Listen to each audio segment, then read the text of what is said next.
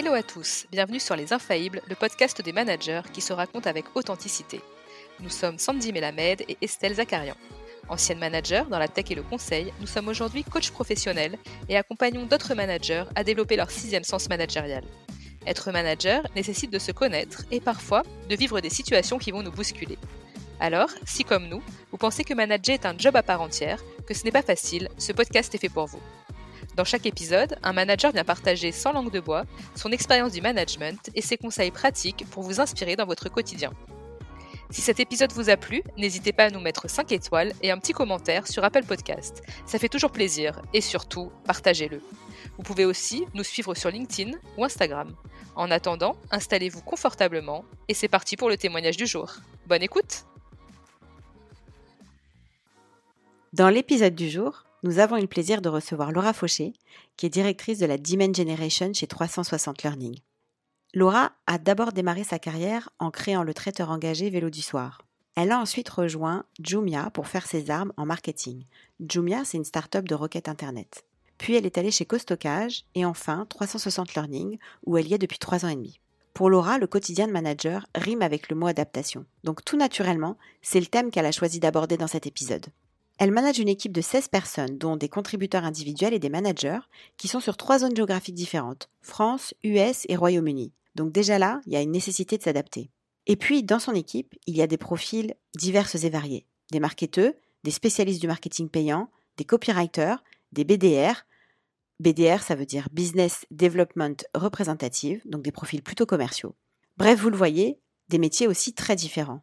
Donc au-delà d'évoluer dans un environnement en forte croissance, qui nécessite de se remettre en question régulièrement, Laura doit aussi et surtout s'adapter à des profils dans une équipe très variée. Cette fan de rugby nous partage des exemples du quotidien dans sa démarche d'adaptation constante et sa manière à elle de créer l'esprit de corps. Empathique, énergique, authentique, elle nous explique comment et surtout jusqu'où elle s'adapte avec ses équipes et sur quelles ressources elle s'appuie pour y arriver. On espère que vous allez apprécier autant que nous, nous avons eu du plaisir à échanger avec Laura. Hello Laura, hello Estelle. Salut les filles. Hello. Laura, bienvenue dans Les Infaillibles. Merci. Avec Estelle, on avait très envie d'interviewer un manager de 360 Learning. Et quand on a cherché la bonne personne à interviewer, euh, un de nos contacts, qui bosse euh, chez 360 Learning, nous a tout de suite dirigé vers toi et il a eu raison. On est ravis de te recevoir, Laura, surtout que tu vas nous parler aujourd'hui d'un sujet qui est absolument essentiel pour un manager, c'est le sujet de l'adaptabilité. Et c'est vrai que quand tu nous as proposé ce thème, c'était évident pour nous que tu étais la bonne personne pour en parler, pour plusieurs raisons. D'une part parce que tu as dans ton équipe des profils divers et variés, mais aussi des expertises différentes. Et puis, tu as des mmh, collaborateurs aux quatre coins du monde. Donc, au quotidien, tu, tu as affaire à des cultures qui sont très différentes. Et évidemment, je ne parle pas du fait que tu évolues dans un environnement en hyper-croissance, ce qui implique que tu évolues sans cesse et que tu t'adaptes sans cesse. Avant de rentrer dans le vif, du sujet et t'entendre sur l'adaptabilité, ce que je te propose, c'est de te présenter, de nous présenter ce que fait 360 Learning et puis ton rôle au sein de l'entreprise. Avec plaisir. et merci pour, pour cette intro. donc, moi, je m'appelle Laura, je suis directrice de la Demand Generation chez 360 Learning on va revenir sur ce que c'est que la Demand Generation, ce nom un peu barbare. Mais 360 Learning, pour commencer, nous, on est une plateforme de formation digitale en B2B. Donc, on permet en fait aux entreprises de créer rapidement des formations en ligne et de les mettre à disposition des salariés, des partenaires, des fournisseurs, etc. On se différencie des autres solutions par le collaborative learning, c'est-à-dire qu'en fait, au lieu d'avoir des formations très descendantes, chez nous, c'est vraiment les employés qui vont créer les formations et qui vont partager leur expertise à, toutes les autres personnes de la boîte. Pour vous situer un petit peu 360 Learning aussi, on est une boîte française. On a été fondé en 2013 et là, actuellement, on est un peu plus de 300, répartis, bah, comme tu l'as dit, partout dans le monde, puisque 360 est une boîte en full remote. On adresse en tant que marché la France, les États-Unis, le Royaume-Uni et bientôt l'Allemagne. Et on a 1500 clients, parmi lesquels des grands noms comme Veolia, les Galeries Lafayette, Doctolib, etc. Et du coup, moi, dans tout ça, comme j'ai dit, je suis responsable de la Demand Generation, qui veut dire, si j'essaie de le faire en version zéro anglicisme, que ma mission, c'est de créer des opportunités pour les commerciaux sur notre marché. Voilà, un petit peu si je résume. Alors pour toi, qu'est-ce que signifie être un bon manager? Pour moi, être un bon manager, c'est un peu réussir à, résoudre deux, je dirais, deux tensions. La première, c'est une tension entre l'intérêt de l'entreprise et l'intérêt de, de tes managers.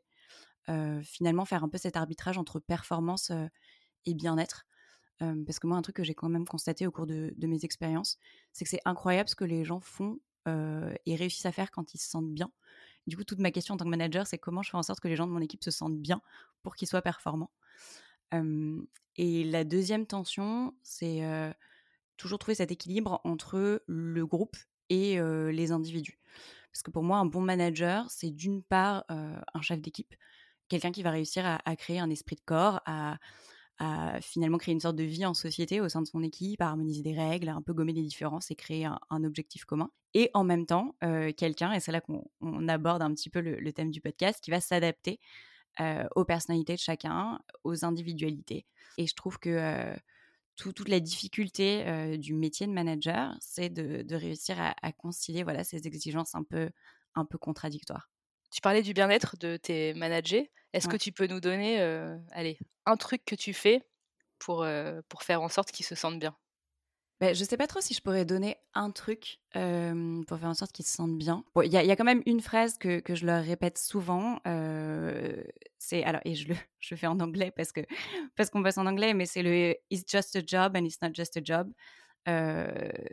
c'est que un boulot et en même temps c'est pas que un boulot. Je veux toujours leur faire toucher un peu du doigt cet équilibre entre c'est que un boulot. Il y a mille choses plus importantes dans la vie, ta santé, ce qui se passe dans ta famille, etc.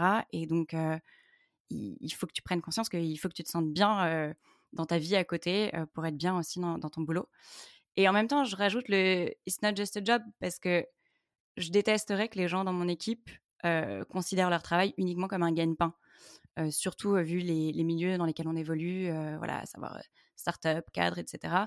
Bah, j'espère que j'arrive à leur insuffler un peu plus de vision et un peu plus de motivation. Et, et j'espère que les gens dans mon équipe se disent que ce qu'ils font, c'est pas, pas juste un travail. Là encore, on en, revient toujours, hein, c'est jamais facile, mmh. c'est toujours un peu des contradictions. Mais je trouve que si tu arrives à ménager à la fois cet aspect, bon bah voilà, je dois prendre soin de la vie perso des gens dans mon équipe et en même temps leur donner envie de se dépasser un peu, euh, essayer de garder toujours ces deux éléments en tête dans toutes les conversations et les interactions que je peux avoir avec eux. Je pense que c'est un peu ça que je fais euh, au quotidien euh, pour les aider à se sentir bien. Et qu'est-ce qui te rend le plus fier en tant que manager? Ce qui me rend le plus fier, je crois que c'est vraiment quand on valorise le travail de mon équipe, mais en tant qu'équipe. Euh, moi, enfin, c'est un peu euh, bateau, mais je sais pas si vous vous souvenez de, euh, c'était la Société Générale à un moment qui avait, c'est, pas de la pub, hein, mais qui avait comme slogan rien n'est plus beau que l'esprit d'équipe. Et en fait, moi, je trouve que c'est hyper vrai. j'ai joué au rugby pendant pendant plusieurs années et j'en ai retiré de ce sport bah, vraiment cette conviction que les victoires en équipe et l'esprit d'équipe, c'est juste génial. Donc en fait, quand je vois mon équipe réussir une tâche en équipe ou quand j'ai des compliments de la part d'autres personnes sur le travail qu'a réalisé mon équipe en tant qu'équipe, ça, je suis hyper fière. Laura, tu nous disais que pour toi, un bon manager devait lier performance et bien-être et surtout s'adapter. Donc c'est le thème du jour. Mmh Pourquoi est-ce que tu as choisi justement ce thème, l'adaptabilité du manager? Bah parce que je trouve que l'adaptabilité, c'est un thème dont on parle beaucoup d'un point de vue business. Euh, on n'arrête pas de nous répéter que les entreprises, pour survivre au changement du monde, doivent euh, s'adapter. Euh, on parle des méthodes agiles, du lean, etc. Mais je trouve que on en parle moins au niveau de, des personnes, en fait. et pourtant, je trouve que c'est exactement la même chose. C'est-à-dire que un, manager, puisque c'est le sujet qui nous intéresse, pour être à la fois performant et, bien dans sa peau de manager, il doit s'adapter à, tout ce qui se présente en face de lui. Et tout ce qui se présente, c'est à la fois bah, les événements liés à l'histoire de la boîte, enfin ce qui, va arriver d'un point de vue business, mais c'est aussi les, personnalités des gens qui va manager. et après, c'est aussi un, je sais pas, je dirais que l'adaptabilité, c'est une valeur qui me, qui me touche et à laquelle je crois beaucoup. Parce que dans mon quotidien, j'ai constaté que beaucoup des problèmes que je pouvais voir, c'était des situations où les gens s'adaptaient pas. on parle toujours de l'importance de la communication, de l'importance de l'empathie, se mettre à la place de l'autre. Tout ça, pour moi, ça tourne autour de cette notion d'adaptabilité. Donc voilà, c'est un thème qui me tenait à cœur pour ça. Et alors justement, toi, dans ton rôle, à quoi tu dois essentiellement t'adapter? Parce que tu nous as donné plusieurs exemples. Bah, tu les as un petit peu mentionnés déjà en introduction, hein, mais déjà, je dois m'adapter au contexte business. À savoir que 360 Learning, on est plus vraiment une start-up, on est ce qu'on appelle une scale-up, pour dire une, grosse start-up, mais on est dans une phase d'hypercroissance. Moi, quand je suis arrivée il y a un peu plus de trois ans et demi, on était 70 personnes. Maintenant, on est 300. On était uniquement en France. Maintenant, on est sur trois, bientôt quatre marchés différents. Il y a des réorganisations constantes, des changements de positionnement, des changements de nom, des changements de marque. tout ça, ça crée un environnement où le rythme hyper rapide et où tu dois t'adapter à ça. c'est la première chose. la deuxième chose, là aussi tu l'évoquais en introduction, c'est que de par mon métier, je travaille avec des gens qui ont des compétences et des profils hyper différents. Peut-être pour rentrer un petit peu dans le détail, comme j'ai dit, moi ma mission c'est de créer des opportunités pour les commerciaux. Et pour ça, j'ai dans mon équipe aussi bien des gens qui sont des spécialistes de l'acquisition payante, donc des profils très analytiques, très axés outils et marketing technique, j'ai des personnes qu'on appelle des copywriters, donc qui, rédigent des slogans ou ce genre de choses pour des pubs. donc là, profil très créatif. J'ai des gens en charge des événements. j'ai des commerciaux, puisque j'ai aussi dans mon équipe ce qu'on appelle chez nous des BDR, pour Business Development Representative, qui sont des commerciaux juniors, si je, si je simplifie un peu. donc tout ça, ça fait des profils hyper différents en termes d'expérience, en termes de compétences technique, en termes de personnalité. et là, ça nécessite de s'adapter parce que tu vas pas pouvoir manager de la même manière quelqu'un qui a 10 ans d'expérience dans Google Ads et un jeune commercial qui vient de commencer et toi, tu es sa première expérience professionnelle. Oui, en fait, là, quand je t'écoute, vu les typologies de profils que tu manages, on a l'impression que tu fais le grand écart, parce que c'est vraiment des métiers très différents entre le créa, le, le, le master en analytics et en Google Ads versus le commercial. c'est vraiment des métiers différents en général dans l'entreprise, donc c'est pas souvent managé par la même personne. Donc toi, en tant que manager, est-ce que tu peux nous donner un exemple concret d'une situation où tu as dû vraiment faire preuve d'adaptation? Pour, pour ton équipe Si on reste focus sur les profils?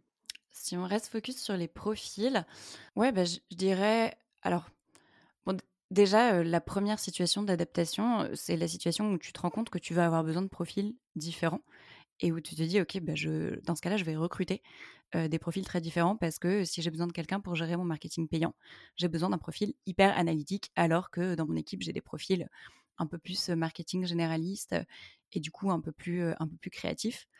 donc c'est comment est-ce que je vais recruter cette personne qui sort un peu de, ce que j'ai l'habitude de recruter et ensuite comment je l'intègre dans l'équipe? Parce que on, en parlait, être manager d'une équipe, c'est aussi créer cet esprit, un petit peu cet esprit de corps. donc, comment est-ce que tu fais en sorte qu'il n'y en a pas un qui va se sentir complètement différent des autres pendant les meetings d'équipe ou ce genre de choses? Et là, je pense que je suis pas sûre d'avoir des éléments très concrets à donner, si ce n'est que c'est un exercice d'empathie constant, de mmh se mettre à la place de l'autre, en fait, aussi bien à la place des gens qui sont dans ton équipe que dans le, à la place de la personne qui te rejoint, pour se dire, OK, qu'est-ce qui peut lui paraître bizarre Je propose ce genre d'exercice d'icebreaker, par exemple, mais est-ce que ça convient ou est-ce que ça convient pas?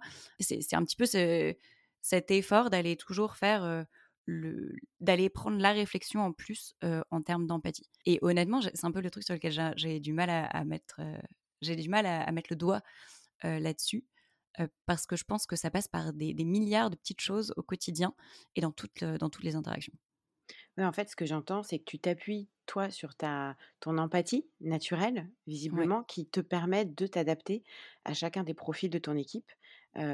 c'est une ressource, finalement, l'empathie pour toi Est-ce qu'il y a d'autres ressources sur lesquelles tu t'appuies? Ouais, complètement. C'est ce que j'allais dire. Alors effectivement, je pense, enfin c'est pas je pense, c'est je suis quelqu'un d'assez empathique, donc c'est sûr que ça m'aide. après, ce serait faux de dire que c'est 100% inné et, et que c'est naturel. moi, il y a des éléments qui m'ont beaucoup aidé, et notamment il y a quelques années, on avait fait une formation à la process communication. Process communication, j'ai hésité à le faire en français ou en anglais. C'est ce modèle où tu vas un modèle de psychologie où les gens sont répartis en plusieurs personnalités. Donc jusque-là, rien de très original. Ça peut rappeler un MBTI ou quelque chose comme ça. Sauf que la différence, c'est que c'est vraiment axé sur les modes de communication à adopter en fonction du type de la personnalité de chacun. et on avait fait cette formation en tant qu'équipe. Alors à l'époque où moi j'étais pas manager, j'étais, je faisais partie d'une équipe et j'avais trouvé ça génial parce que non seulement ça permettait de mieux connaître les gens dans ton équipe, mais surtout ça te donnait des éléments clés sur comment communiquer avec eux, comment repérer les moments où ils sont en situation de stress, détecter les comportements qui pouvaient te paraître nocifs ou contre-productifs et en fait les comprendre et savoir comment les désamorcer. et ça, c'est quelque chose qui m'a énormément aidé. Et dans mon équipe, j'ai des gens avec qui la communication et les interactions vont être super fluides.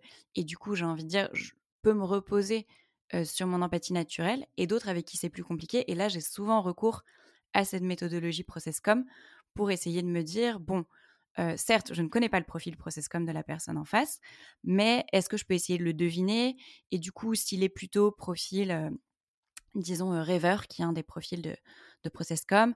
Voilà comment il faut que je lui parle et voilà comment il faut que je l'intègre dans le reste de l'équipe. Ouais, alors moi j'avais fait cette formation également comme toi, même contexte, dans une entreprise précédente, quand j'étais chez Oracle, grosse structure, donc il fallait vraiment travailler sur l'adaptation aux uns et aux autres quand tu travailles comme ça, très en organisation matricielle. Et c'est vrai que c'est très riche comme formation et tu as une autre lecture de tes collègues, de ton manager, ou j'imagine quand tu es manager, de tes managers.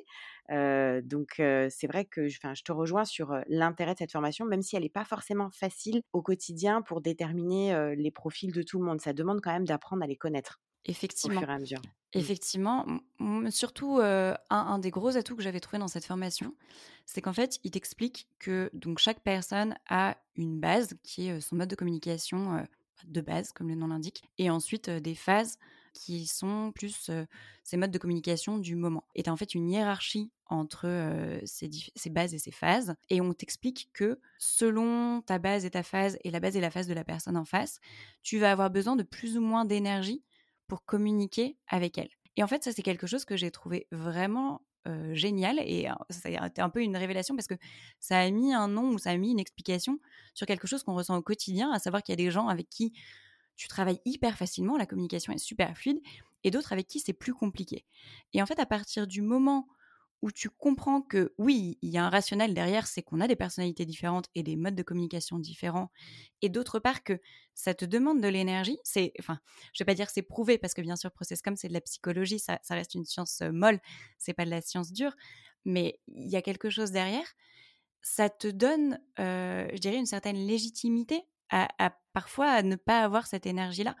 Et moi, je sais que dans mon équipe, il y a des gens avec qui je sais que je n'ai pas les mêmes bases ou les mêmes phases, que du coup, ça me demande plus d'énergie de travailler avec eux. Et il y a des moments où je me dis, oula, ça va être compliqué. Là, tu es fatigué, tu as un point avec cette personne, ça va te demander beaucoup d'énergie. Donc, comment est-ce que tu veux l'aborder?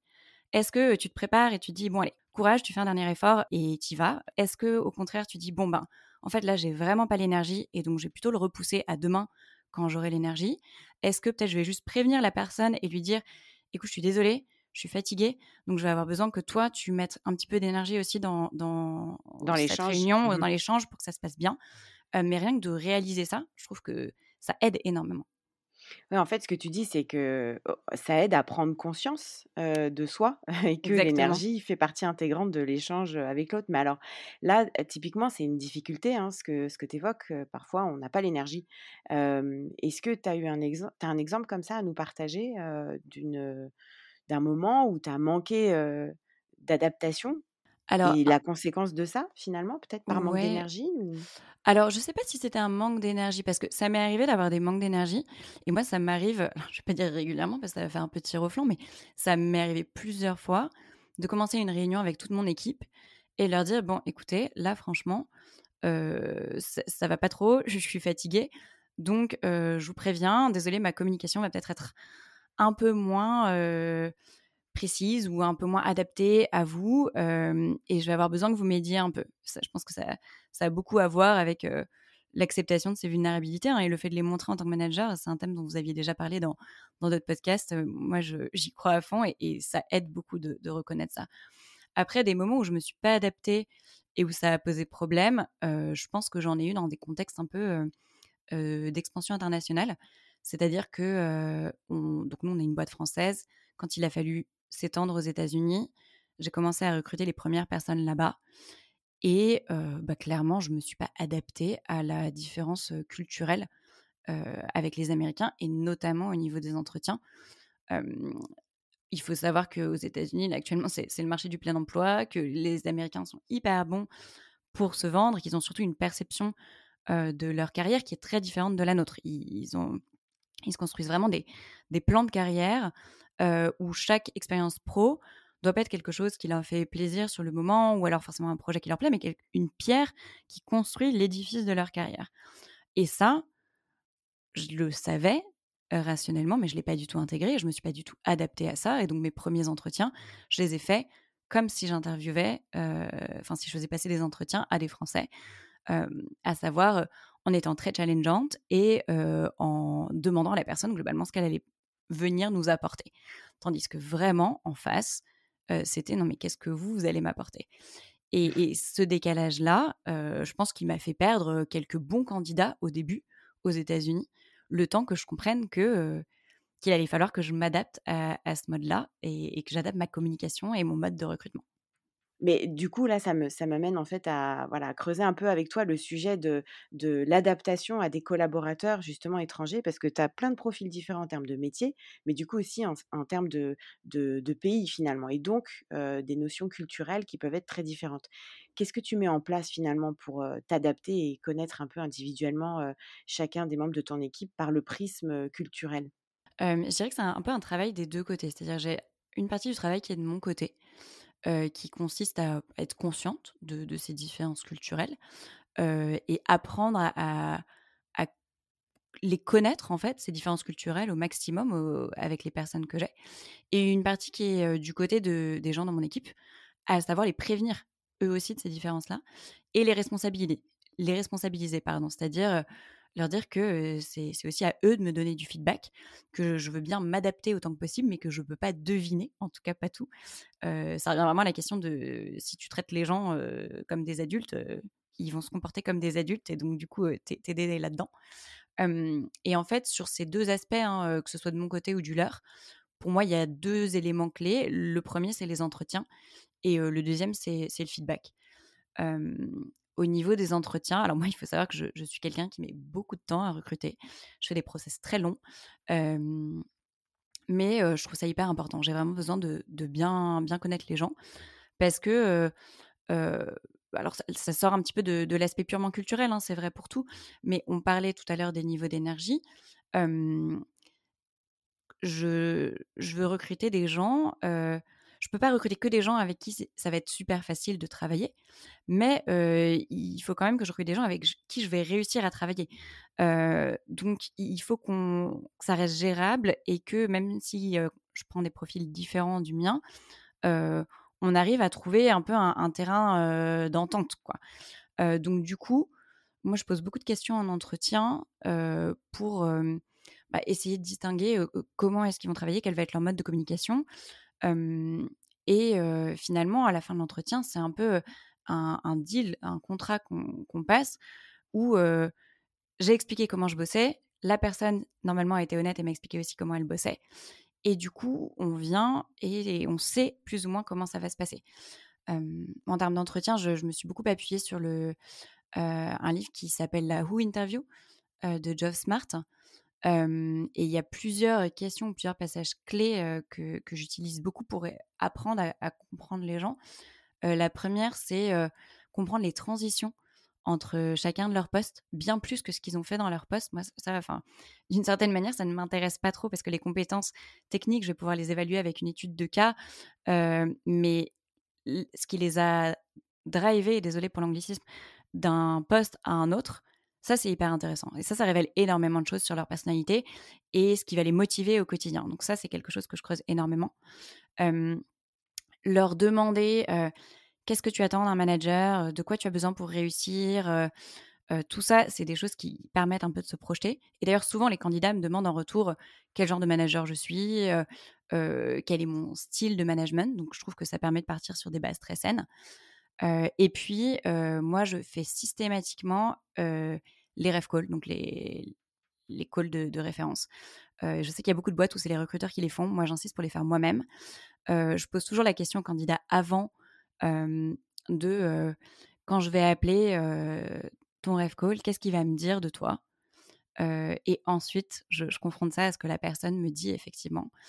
et la dernière question que j'aime bien poser, c'est de, demander au candidat, OK, tu nous rejoins. Dans six mois, on constate que finalement, ça marche pas. À ton avis, qu'est-ce qui s'est passé? Et ça, ça permet souvent de, faire ressortir des choses. Et parfois, j'ai des réponses où je suis là, OK, très bien, je prends le risque. Et parfois, je me dis, OK, là, il y a vraiment un problème et, je veux pas aller plus loin.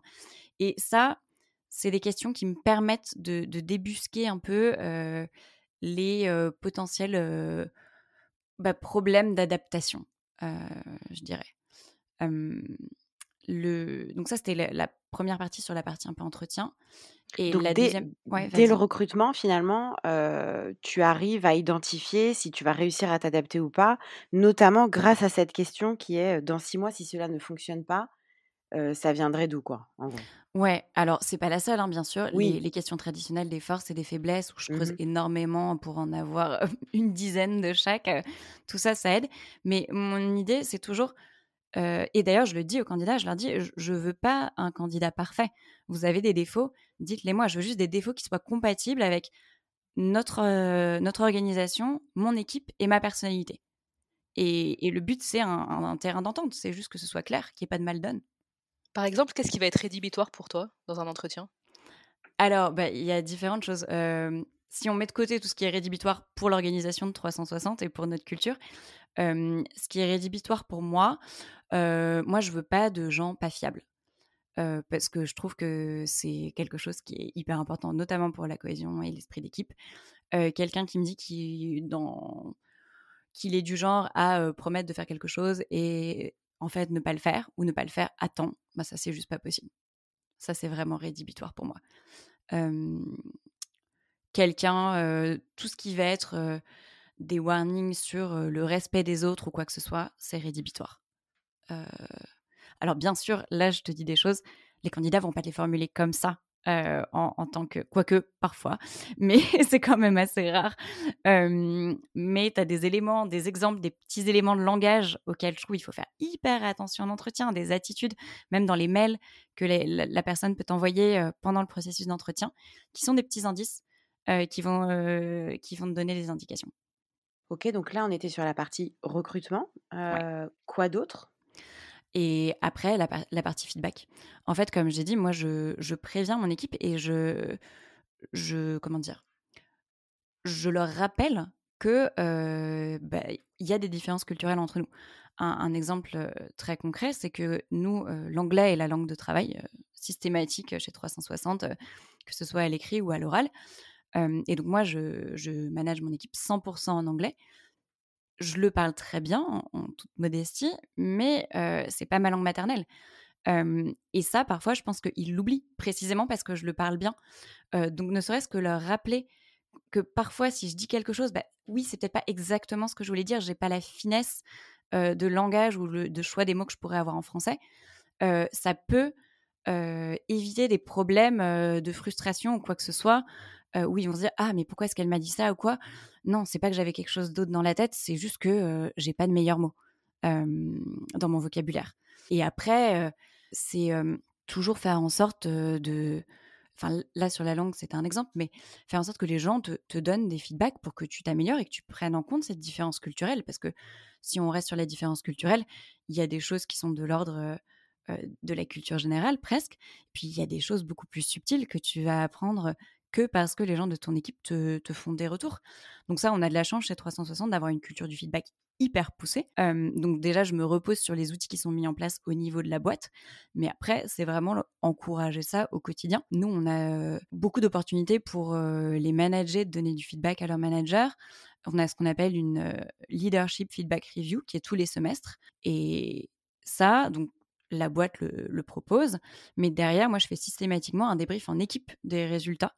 Pour leur, donc bien sûr, les, commentaires, etc., sont anonymes, hein, donc ils ne voient pas ce que, ce que chacun a dit, mais leur montrer les résultats, leur montrer quels sont les points d'amélioration que j'ai pu avoir, les, les, points essentiellement culturels qu'ils ont fait remonter, et montrer les actions que je vais faire pour, pour aller derrière.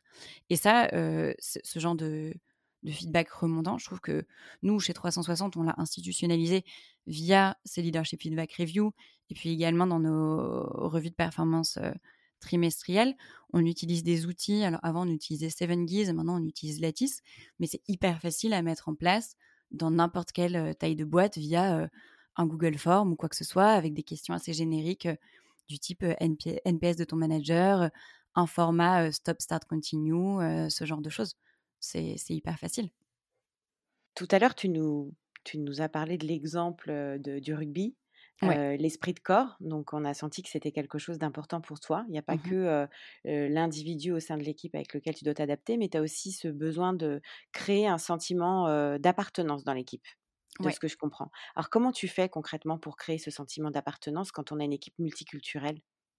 Ouais, alors ça, c'est compliqué. C'est d'autant plus, enfin, c'est d'autant plus compliqué que pour moi, cet esprit de corps, il passe par une, il passe par l'authenticité en fait.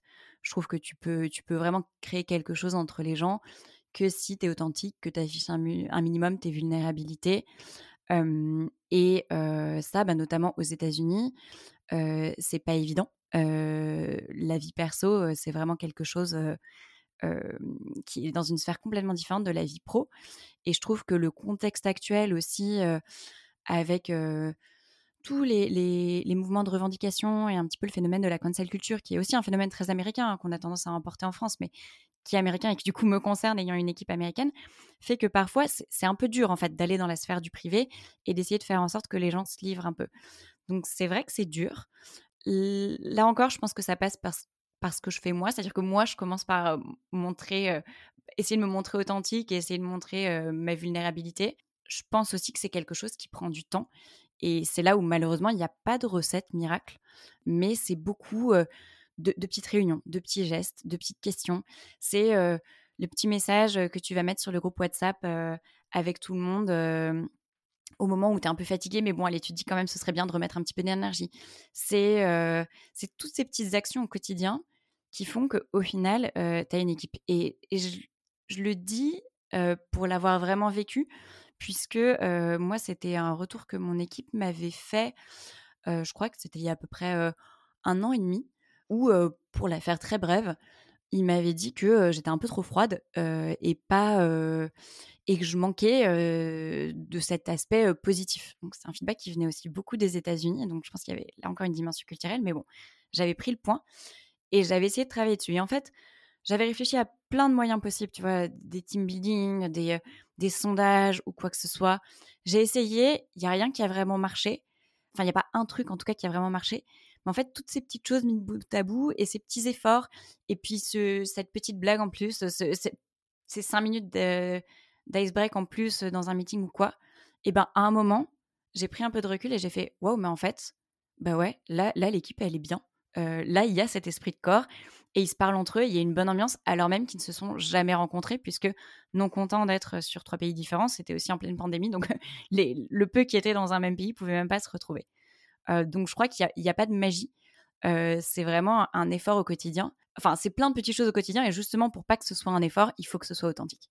Donc authentique et le, tout ça mis bout à bout, donc avoir des efforts dans la durée qui peuvent être des tout petits pas mais qui peuvent permettre de créer cette cohésion d'équipe. Exactement. Pour moi, c'est un travail de longue haleine et c'est ça qui mmh. fait que certaines équipes sont plus solides que d'autres. En fait, tu as des équipes qui se sont construites dans la durée et, sur, plein de petites épreuves au quotidien ou de, petits trucs chouettes au quotidien. Et tu as celles qui vont peut-être faire un super team building ou, ou vont faire un super projet, mais c'est un petit peu trop one shot pour Mmh que, pour que ça marche vraiment. En tout cas, c'est ma perception des choses. Il y a un moment que ça prend du temps parce que c'est l'humain et qu'en fait, bah, les relations humaines, ça prend du temps. C'est comme ça. Et là, tu, tu évoquais le fait que pendant la pandémie, personne ne se voyait. Alors justement, quid de l'adaptabilité pendant la crise Covid, même si on y est encore un peu, disons que... Ouais, hein. on peut espérer qu'on en sort. Voilà.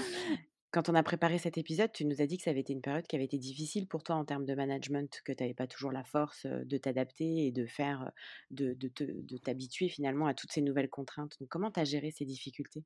Ouais, ouais bah effectivement, ça a été une période très compliquée. parce que d'un point de vue business, comme toutes les boîtes et comme toutes, surtout les startups pas rentables, c'était un peu branle-bas le combat. Il fallait faire 15, 15 plans B, oublier tout ce qu'on avait fait avant, réagir super vite. moi, il se trouve que j'ai été malade au tout début du confinement. Enfin, j'ai eu le Covid au tout début du confinement. Et bah, en tant qu'extraverti, le confinement, ça a été super dur. il a fallu, en fait, je pense, sortir de, du rôle de manager beaucoup plus que d'habitude pour vraiment redevenir une personne. Enfin, c'est bête, hein, mais c'était mettre un peu l'aspect. je parlais en, tout début d'épisode de, cet équilibre entre performance et bien-être des gens. Bah là, moi en tout cas, et alors c'est peut-être parce que je suis empathique, hein, mais ma solution, ça a été, ok, on va mettre un petit peu la performance de côté quand même, parce que là, on vit tous des trucs hyper durs. c'est une situation inédite. Je ne sais pas ce qui se passe dans la vie privée des gens qui sont dans mon équipe. donc voilà, on, va, on va se reparler, on va mettre du lien, on va peut-être être un peu moins efficace, mais c'est pas grave. Et je crois que c'était c'était un peu ça un peu ça la clé. Ouais, je, je, pour moi en tout cas ça a été ça la clé. Ton équipe a perçu ça? Ouais, elle l'a perçu.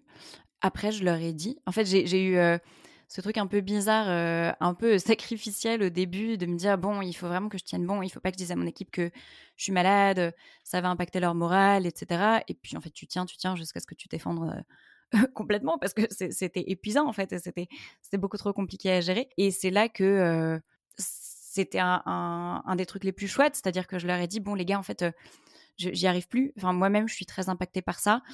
J'ai du mal déjà à me porter moi-même. Alors, à vous donner de l'énergie, à vous emmener quelque part, c'est aussi compliqué. Et, en fait, en face, ils ont dit, bah, il n'y a pas de problème, en fait, on va y arriver. Et je me suis rendu compte que, alors même que je dis toujours qu'il faut traiter les gens comme des adultes, bah là, je les avais traités un peu trop comme des enfants et que c'était une erreur. et, finalement, eux ont réussi à s'adapter. Ils ont réussi à, s'adapter à moi, au fait que j'étais peut-être un peu moins performante, un peu, un peu moins énergique ou quoi que ce soit. et finalement, on est revenu à, une sorte d'équilibre où, où c'était pas moi qui essayais absolument de les tirer, mais où c'était dans les deux sens, quoi. Parlons peut-être de quelque chose de plus positif. Mmh l'hypercroissance, mais qui n'en demeure pas moins quelque chose de difficile. Tu es très régulièrement amené à faire des tâches nouvelles et il y a plein de rôles nouveaux qui doivent se mettre en place dans une organisation comme 360. Et puis toi, visiblement, tu as 4, 4 à 5 profils différents dans ton équipe. Comment tu fais pour t'adapter et gérer tous ces changements? Ouais, alors mon, secret, si j'ose dire, c'est de faire beaucoup de benchmark. Moi, à chaque fois que j'ai un nouveau sujet ou un nouveau profil à recruter dans mon équipe, j'envoie des mails à tous mes contacts, je regarde sur LinkedIn qui pourrait être une bonne personne à contacter et je les appelle, je passe 30 minutes au téléphone avec eux et je leur demande comment ils ont géré tel ou tel aspect du sujet. Et en fait, ça fait gagner un temps fou. Alors après, ça c'est mon mode de fonctionnement. Hein, je, c'est une, méthode que j'ai acquise, je dirais un peu de quand, quand j'avais monté ma boîte. Mmh. Moi, les tous les, livres, les bouquins de management. c'est un peu moins mon truc pour gérer des, nouveaux, apprendre à gérer des nouveaux sujets. vraiment, le côté parler à des gens qui l'ont vécu, c'est ce qui me convient le mieux. Et je trouve que ça a aussi l'énorme avantage de te permettre de savoir en fait à qui tu poses la question. Parce que surtout quand on parle de management et de OK, je vais recruter tel profil, comment est-ce que tu penses que je devrais m'adapter? Bah, J'ai un peu envie de savoir qui me donne les conseils et de savoir si c'est quelqu'un, c'est un manager qui m'inspire et dont j'ai envie de suivre les conseils ou pas du tout. donc ça, c'est vraiment ce que je fais à tous les coups. Comment tu fais sinon pour insuffler à tes équipes et tu manages des managers ton je manage des managers, oui, tout à fait. Comment tu fais pour leur insuffler cette même capacité d'adaptation à leurs équipes?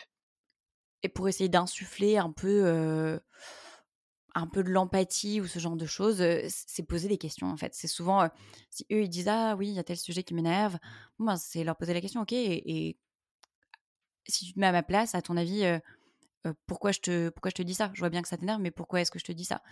Pourquoi est-ce que telle personne a, réagi comme ça? Et pour les, les gens que je manage qui sont eux-mêmes des managers, c'est souvent leur dire, rappelle-toi quand toi, tu as commencé à être managé par quelqu'un, qu'est-ce que t'aimais, qu'est-ce que t'aimais pas dans ce manager, qu'est-ce qui te faisait sentir bien, qu'est-ce qui te faisait sentir mal? juste se, remettre en fait dans, dans les bottes de la personne qu'on a été quand on était managé et que qu'on avait des managers. Et souvent, on se rend compte que on a on était très critique envers ces managers et quand on prend leur place, bah, c'est pas forcément évident. Et on se rend compte qu'il y a beaucoup de beaucoup de difficultés dans ce poste-là. Donc Laura, depuis tout à l'heure, on voit que bah, tu t'adaptes, tu t'adaptes, tu t'adaptes beaucoup en tant que manager. Jusqu'où tu t'adaptes à tes collaborateurs, à ton environnement?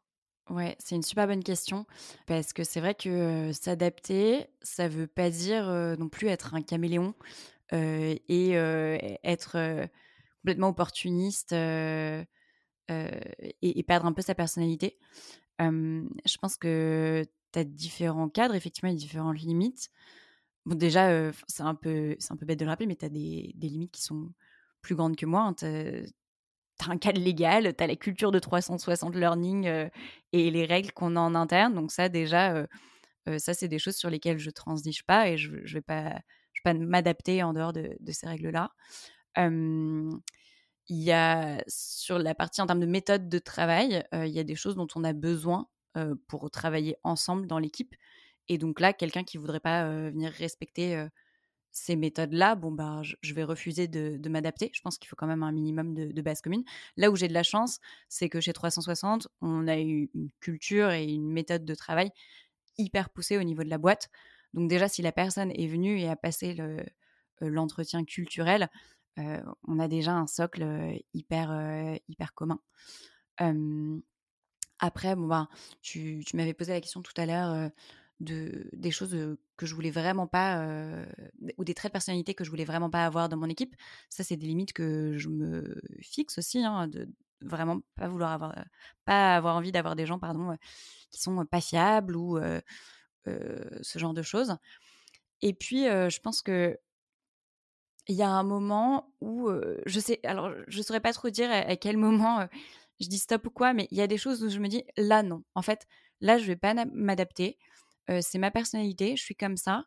Et il y a un moment, si tu es manager, les gens sont venus dans ton équipe, où ils restent, si jamais c'est des gens qui étaient déjà là, parce qu'ils croient un minimum en toi.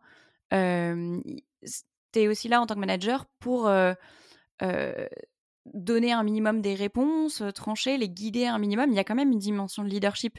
Donc je me dis que les gens dans mon équipe n'ont pas envie d'avoir quelqu'un qui est complètement transparent et qui va s'adapter à absolument tout. j'ai aussi le droit d'avoir mes valeurs, mes forces, mes faiblesses, ma personnalité. Et donc ça, je sais pas trop comment je détermine celles sur lesquelles j'ai envie de transiger et les autres. c'est vraiment un truc, je dirais, que je ressens un peu. C'est-à-dire, à certains moments, je me dis là, non. Là, franchement. Par exemple À quel moment tu t'es dit c'est bon là Stop? Je sais pas si je vais pouvoir avoir un exemple. Je suis vraiment pas sûre d'en avoir un. Ou si, peut-être, ah bah, un exemple qui serait en plus un exemple enfin, multiculturel.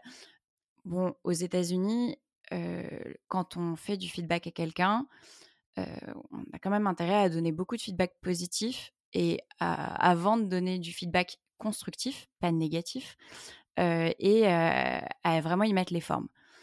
Bon, ben ça, c'est quelque chose sur lesquels je fais des efforts, mais jusqu'à un certain point. Et typiquement, je déteste parler de feedback constructif.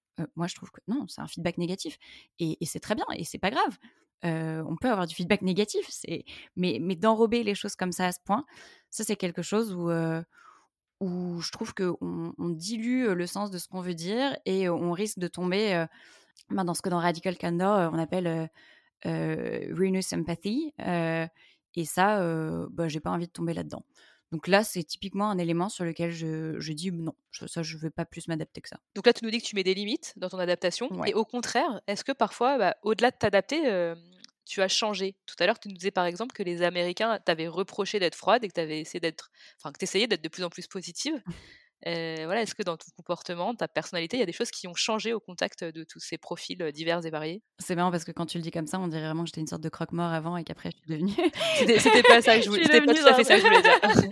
non, mais blague à part, oui, je change et j'ai envie de dire heureusement. Enfin, ce serait un peu triste de dire que tu manages des gens et tu, tu, travailles au quotidien avec des gens pendant des années et que ils te changent pas. moi, je crois que ouais, toute relation te change un minimum. Donc heureusement, heureusement que qui me change un peu.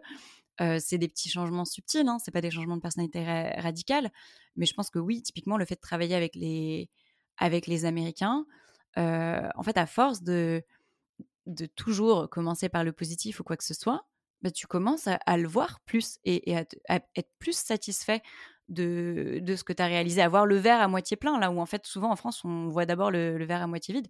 Donc ça, ouais, c'est des choses qui ont changé mon regard et qui je pense changent un petit peu ma, ma personnalité euh, in fine. Et pour finir, euh, une question très pragmatique, à quoi ressemble une réunion d'équipe dans ton équipe, Laura, avec toutes ces personnalités, tous ces pays? Effectivement, euh, ça commence par un petit tour de table de chit-chat pour savoir comment tout le monde va, en essayant de faire en sorte que tout le monde parle et de trouver des petits sujets de conversation qui, qui vont à tout le monde. Et après, c'est des réunions. alors, quand c'est des réunions de travail, c'est des réunions les plus courtes possibles, puisque chez 360, on fait assez peu de meetings et surtout peu de meetings avec beaucoup de personnes. Donc, donc j'essaye de garder les choses les plus synthétiques possibles, tout simplement pour que ça intéresse tout le monde et que, que ça. Comment dire Ouais, que, que, le format marche pour tout le monde. et puis après, dans la présentation, ben, c'est un petit peu de. Euh, je vais pas dire du saupoudrage parce que ce serait un peu négatif, mais c'est tu mets un petit peu de tout. donc tu mets des slides avec des graphes et plein de chiffres pour ceux qui aiment ça, et puis du storytelling pour ceux qui vont être plus réceptifs à ça, des thématiques plus analytiques, des thématiques plus créa ou plus business. Et, et, in fine, je pense que c'est ça aussi qui fait l'intérêt de l'équipe, c'est cette diversité-là, parce que du coup, tout le monde est exposé à cette diversité de points de vue à, travers, à travers ces meetings d'équipe. J'arrive pas à, à, conclure, Laura, parce que tu vois, à chaque fois, tu t'abordes un truc qui me donne envie de te relancer. Donc, bon, j'y vais, tant pis. tu parlais, tu l'as abordé à plusieurs reprises, tu parlais de la culture de 360. Ouais. Est-ce que tu peux nous faire un petit un petit focus sur la culture 360 qui est quand même assez spécifique, notamment en termes de management. Allez, on te donne un challenge de faire ça en, une minute. Qu'est-ce que voilà, c'est quoi les choses que tu auras envie de partager à nos auditeurs sur votre culture qui est Oula, alors ça c'est un vrai challenge. On a une culture euh, qui s'appelle Convexity et qui est vraiment plus qu'une culture, euh, un ensemble de méthodes de travail. Parce que finalement, c'est ça qui va faire qu'on réussit à, avancer ensemble. On a 13, 13 euh, piliers de méthodes de travail, dont certains étaient très novateurs il y a quelques temps, le sont un petit peu moins maintenant. Le travail asynchrone, une transparence de l'information euh, business qui est euh, quasi absolue. Et peut-être le point qui peut qui vous intéresse vous, c'est que chez nous, on ne parle pas de manager, on parle de coach. Donc là, depuis le début, je parle de manager, mais je fais un effort parce que chez nous, normalement, on n'est pas manager, on est coach. et on oppose à la vision du manager traditionnel, donc assez descendante, directive, une vision du coach qui est beaucoup plus horizontale, participative et où vraiment c'est presque c'est presque socratique quoi. L'idée du coach c'est qu'il va poser des questions à, son coaché pour pour l'amener à, performer et, à prendre des initiatives par lui-même. C'est un saupoudrage vraiment de convexity c'est intéressant parce qu'effectivement, on entend. Il y a beaucoup de nos invités qui disent on n'appelle pas nos managers managers, mais on les appelle. Alors, un coup, ça va être coach, un autre coup, ça va être leader. Du coup, ça, pose une vraie question et on a un peu le, sentiment que le mot manager aujourd'hui peut faire peur. Mais nous, avec Estelle, on continue d'appeler ça des managers. On est convaincu que l'état d'esprit euh, doit évoluer, que la façon de faire du management doit évoluer. En l'occurrence, on n'a pas trouvé de, nouveaux mots. Euh, je voudrais revenir sur l'adaptabilité et conclure euh, avec un petit récap de tout ce que tu nous as dit. Tu nous as dit que tes ressources pour t'adapter du mieux possible à ton environnement et à tes collaborateurs, c'était l'empathie, c'était aussi le fait d'adapter régulièrement ta communication à la personne à qui tu t'adresses. C'est la vulnérabilité. Tu nous as dit être bah, capable de reconnaître quand tu n'étais pas en capacité à t'adapter, quand tu manquais d'énergie pour être capable de t'adapter. Et puis tu as aussi parlé d'authenticité vis-à-vis de ton équipe. Tu nous as souligné deux moments clés dans, dans la vie de l'équipe pour pouvoir favoriser l'adaptation entre vous. Tu as parlé des entretiens de recrutement et puis du feedback. on voit qu'il y a une vraie culture du feedback dans ta boîte et dans ton équipe. Et moi, ce que je retiens aussi par rapport à tout ce que tu nous as dit, c'est que pour bien s'adapter, c'est déjà avant tout bien se connaître, évidemment, et bien se connaître, bien connaître son équipe, et puis oser se dire les choses, oser se dire bah là, il faudrait que tu t'adaptes vis-à-vis de moi, ou là, voilà, j'arrive pas à m'adapter vis-à-vis de toi sur ces sujets, mais en tout cas, parler de l'adaptation comme un vrai sujet entre, entre vous, entre toi et entre tes collaborateurs. Complètement. Ouais, complètement. Je pense que cette notion de. C'est un peu une notion de psychological safety finalement que tu veux créer pour que tout le monde soit en mesure de donner du retour et que les gens en retour puissent s'adapter. On va passer aux trois questions rituelles la première, c'est est-ce que tu aurais un conseil à partager à un manager qui démarre? Ouais, bah, très en lien du coup avec tout ce qu'on a dit. Je trouve c'est de faire d'être réceptif au feedback en fait que va lui faire son équipe et notamment le premier feedback. je trouve que celui-là il est vraiment clé. C'est-à-dire que la première personne dans ton équipe qui vient te voir et qui te dit ah voilà moi j'ai pas trop aimé quand tu as fait ci ou ça, ta réaction est cruciale parce que c'est cette réaction-là qui va déterminer si les gens vont t'en faire d'autres, des feedbacks ou pas. Et en tant que manager, tu veux que les gens t'en donnent. Enfin, c'est hyper important. en tant que manager, tu es, au service de ton équipe, donc tu as, envie de savoir comment ça se passe pour eux. Tu veux créer cette confiance-là. Donc pour moi, bien recevoir le feedback, le montrer, c'est hyper important. Et c'est vraiment, je pense, le, le conseil clé quand tu démarres en tant que manager, parce que finalement, si tu réagis bien et si ton équipe continue à te, donner te faire des retours sur comment tu es avec eux. Qu'est-ce qui peut mal se passer? Rien. Ils vont te faire des retours. Tu vas les prendre en compte ou pas d'ailleurs hein, si tu penses que c'est pas une bonne chose. Et, de là, tu ne peux que t'améliorer en tant que manager. Mais il faut que ce canal de communication, du feedback, il soit présent. Est-ce qu'il y a une chose que tu ferais différemment si tu devais regarder ton parcours de manager dans le rétroviseur? Ouais, je pense que je me ferais plus confiance. Je pense que j'ai vraiment souffert du syndrome classique de, de l'imposteur au début que j'ai laissé beaucoup de latitude aux personnes de mon équipe en pensant que j'avais pas forcément grand chose à leur apporter. Et a posteriori, je réalise que mes expériences avaient bah, quand même beaucoup de valeur. Que typiquement chez Jumia, on faisait les choses très bien en termes de marketing et que j'aurais pu venir beaucoup plus tôt avec mes méthodes, avec mes convictions. Et ça, je, regrette un peu. Je pense que j'ai perdu un peu de temps au début. À, essayer de faire les choses différemment ou à, laisser un, blanc alors que bah, en plus, les gens en face ne savaient pas forcément comment le remplir, ce blanc, et il n'y avait pas forcément de solution, et que j'aurais pu appliquer mes méthodes plus rapidement. Et enfin, est-ce que tu aurais une ou plusieurs sources d'inspiration que tu aurais envie de partager avec nos auditeurs? Alors en plus de ce qu'on a déjà mentionné, alors il faut savoir que moi je suis pas très, comme je le disais, livre business américain. Je trouve que souvent, on, a, on a l'info clé dans les cinq premières pages, et puis après, c'est quand même beaucoup d'exemples, et, c'est un peu long. Il y en a quand même quelques-uns qui m'ont marqué dans l'eau. Je sais que vous êtes des grandes fans de Radical Candor, et je peux que le mentionner encore une fois, parce que parce que c'est vrai que c'est un livre qui m'a énormément aidé en tant que manager à, à, faire en sorte justement que mon empathie, peut-être assez naturelle, euh, prenne pas trop le dessus et, et soit pas un poids si, je, si je vais chercher des références un peu plus originales, il y a un livre qui est pourtant pas trop utilisé dans le monde business, mais qui m'a beaucoup aidé.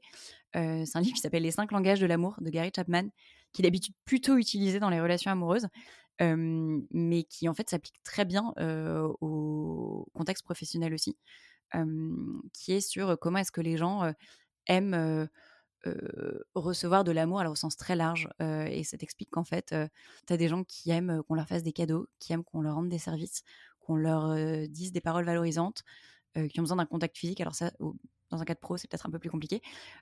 ou qui ont besoin qu'on passe des moments de qualité avec eux. Et en fait, ça, c'est encore une super grille de lecture que tu peux appliquer aux relations avec les gens dans ton équipe. Et c'est quelque chose dont on avait un petit peu parlé aussi en préparant cet entretien. mais moi, je lis énormément de fiction.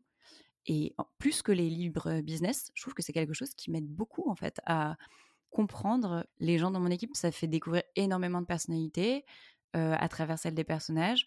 Le fait aussi de lire de la fiction de certains pays et de cultures différentes, ça te fait toucher du doigt parfois certaines différences culturelles que tu vas retrouver ensuite dans le boulot. Et donc ça, pour le coup, je ne vais pas vous commencer une liste parce qu'elle serait infinie, mais je trouve qu'il ne faut pas sous-estimer ce qu'on peut apprendre en tant que manager dans des bouquins de fiction qui n'ont rien à voir avec, avec le business. Merci beaucoup Laura pour tout ce que tu nous as partagé. On était ravis de t'accueillir dans les Infaillibles et à bientôt. Merci et à bientôt. À bientôt. Si vous avez écouté jusqu'ici, c'est certainement que cet épisode vous a plu. Alors, on a envie de vous en dire un peu plus sur le programme de coaching collectif que nous proposons pour les managers, en plus du podcast Les Infaillibles. Il s'agit d'un accompagnement sur 4 mois qui vise à développer le sixième sens managérial. Le sixième sens managérial, c'est la capacité pour un manager à se sentir à sa place et à adopter les bons réflexes en toute situation. Comment développer ce sixième sens? En développant l'authenticité, la légitimité et le courage managérial, et en constituant des collectifs de managers solidaires et alignés au sein des entreprises. Pour en savoir plus, contactez-nous sur LinkedIn, nous serons ravis de vous répondre. En attendant, on se retrouve dans un prochain épisode des Infaillibles. À bientôt!